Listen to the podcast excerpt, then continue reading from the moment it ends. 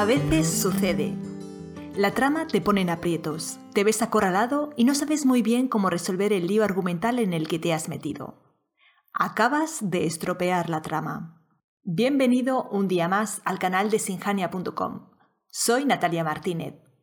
¿No te has pasado todavía por nuestra web? Pues no dejes de hacerlo. En ella tienes un blog con más de 600 artículos que te interesan si quieres mejorar tu escritura. 600 artículos son muchos, lo sé, por eso hemos preparado unos itinerarios que reúnen los mejores artículos por temáticas, para que te resulte muy fácil avanzar por ellos. Puedes verlos en sinjania.com barra blog. Decía al comenzar que a veces la trama te pone en aprietos.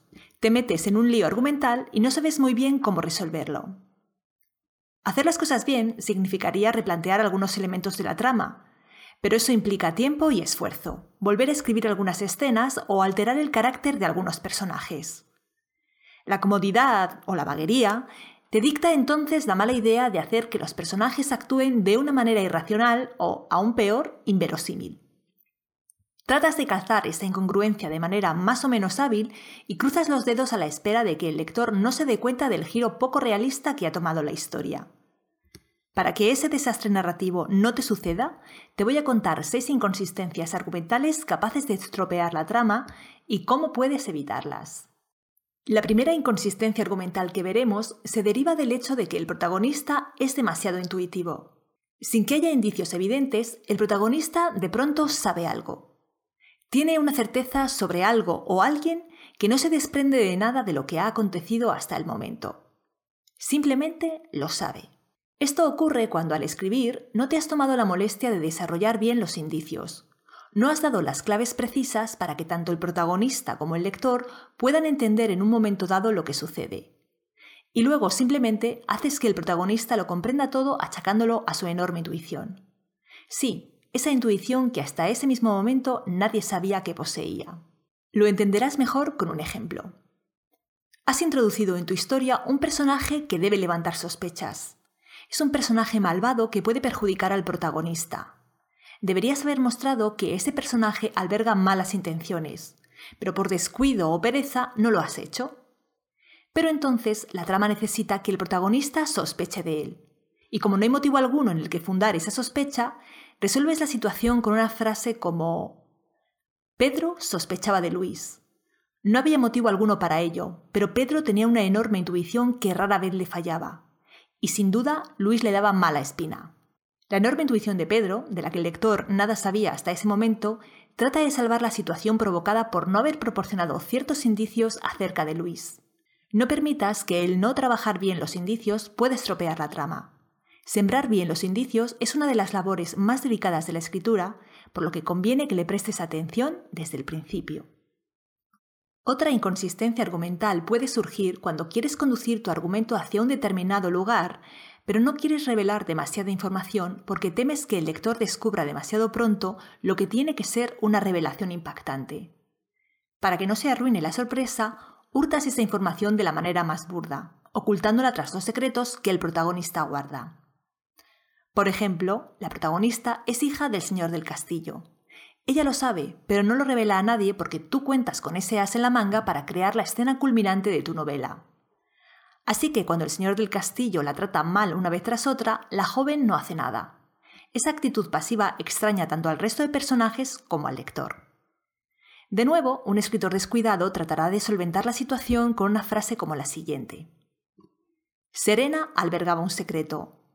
Era algo que no podía contar a nadie, ni siquiera a Evan, a pesar de su amor incondicional.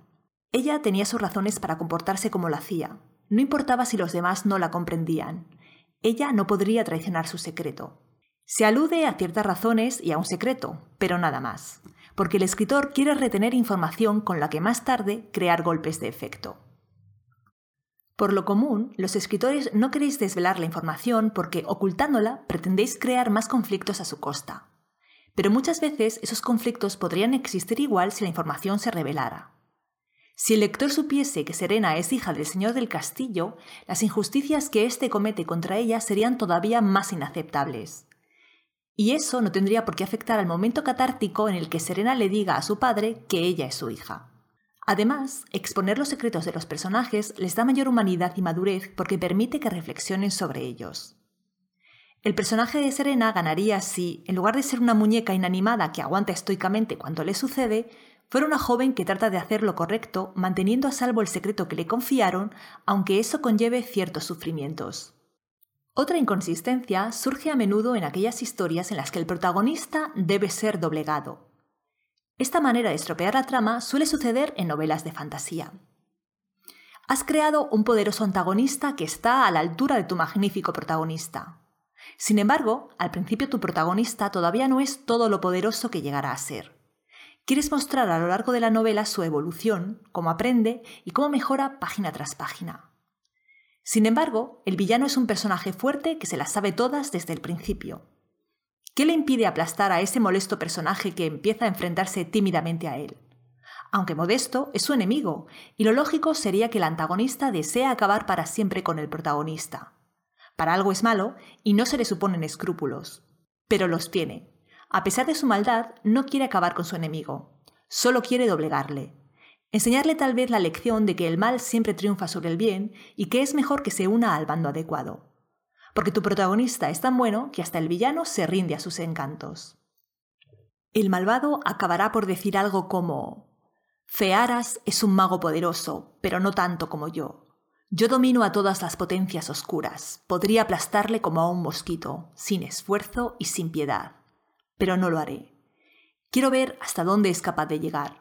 Le haré superar sus propios límites una y otra vez, y luego me complaceré en destruirle. Las tinieblas vencerán a la luz. Para solventar esta problemática situación, solo tienes que asegurarte de que tu villano tiene una buena razón para no desear acabar todavía con el protagonista. Tal vez pueden compartir un objetivo común que les obliga a trabajar juntos antes de que llegue el gran enfrentamiento final. Otra de las formas de estropear la trama es mediante la tensión sexual no resuelta. Tienes dos personajes atractivos que se gustan y pasan mucho tiempo juntos por motivo de la trama.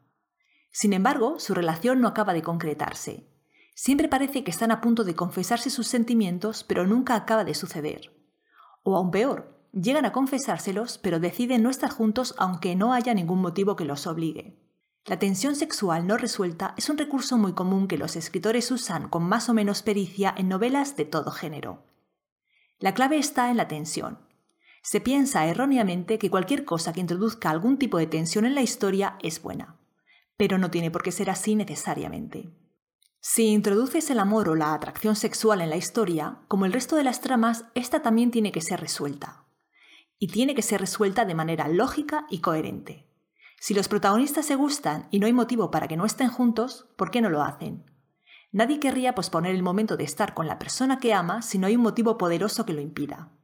Si los vas a mantener separados, busca un motivo coherente que les impida estar juntos. Si ese motivo no existe, hay una alternativa eficaz.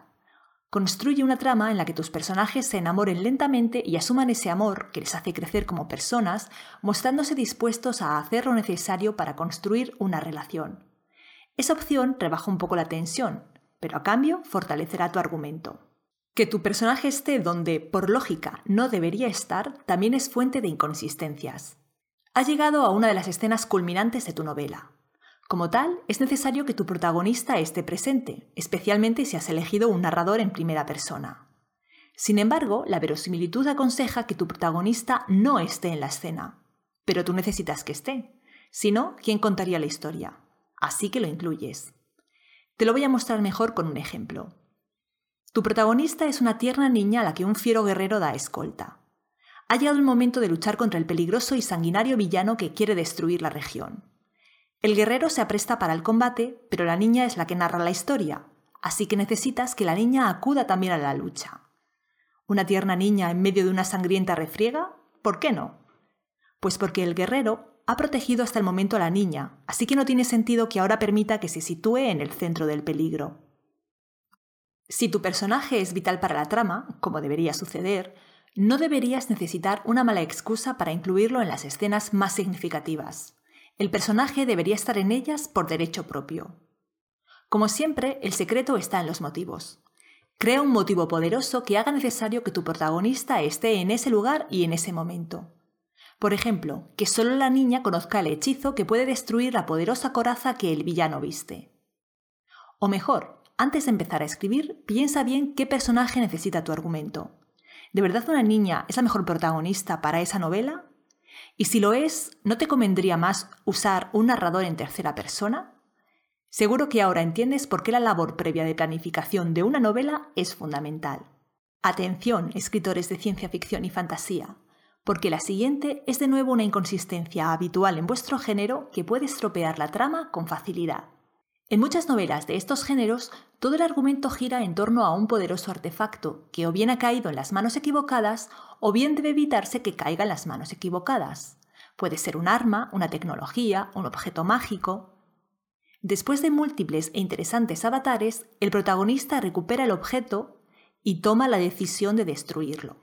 Pero resulta que el protagonista que has creado para esa historia es bueno, honrado, valiente, generoso, es un héroe y sus innumerables virtudes han quedado probadas a lo largo de la historia. De hecho, es su bondad la que le empujó a poner en riesgo su propia vida para recuperar el objeto. Y ahora va a destruirlo. ¿Por qué? se estará preguntando el lector.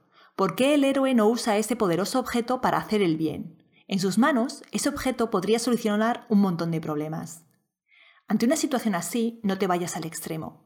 Piensa en alguna forma de poner límites a la magia o a la tecnología que no impliquen la destrucción del objeto. O mejor todavía, plantea un nuevo conflicto permitiendo que el héroe use el objeto al menos una vez. Ahora ya conoces seis inconsistencias argumentales que debes evitar.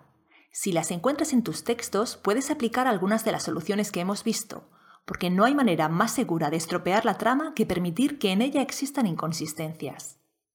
Recuerda también que planificar por adelantado tu trama puede evitarte muchos sinsabores. Hasta aquí el episodio de hoy. En un par de semanas tendrás más, y en esa ocasión te enumeraré ocho razones por las que tus ideas de escritura no se materializan.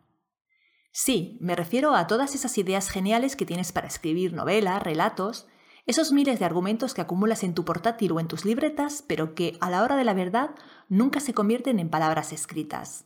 ¿Te interesa? Pues no te lo pierdas. Mientras tanto, no nos eches de menos. Visita el blog y sigue aprendiendo técnicas y recursos para mejorar tu escritura. Nos vemos allí.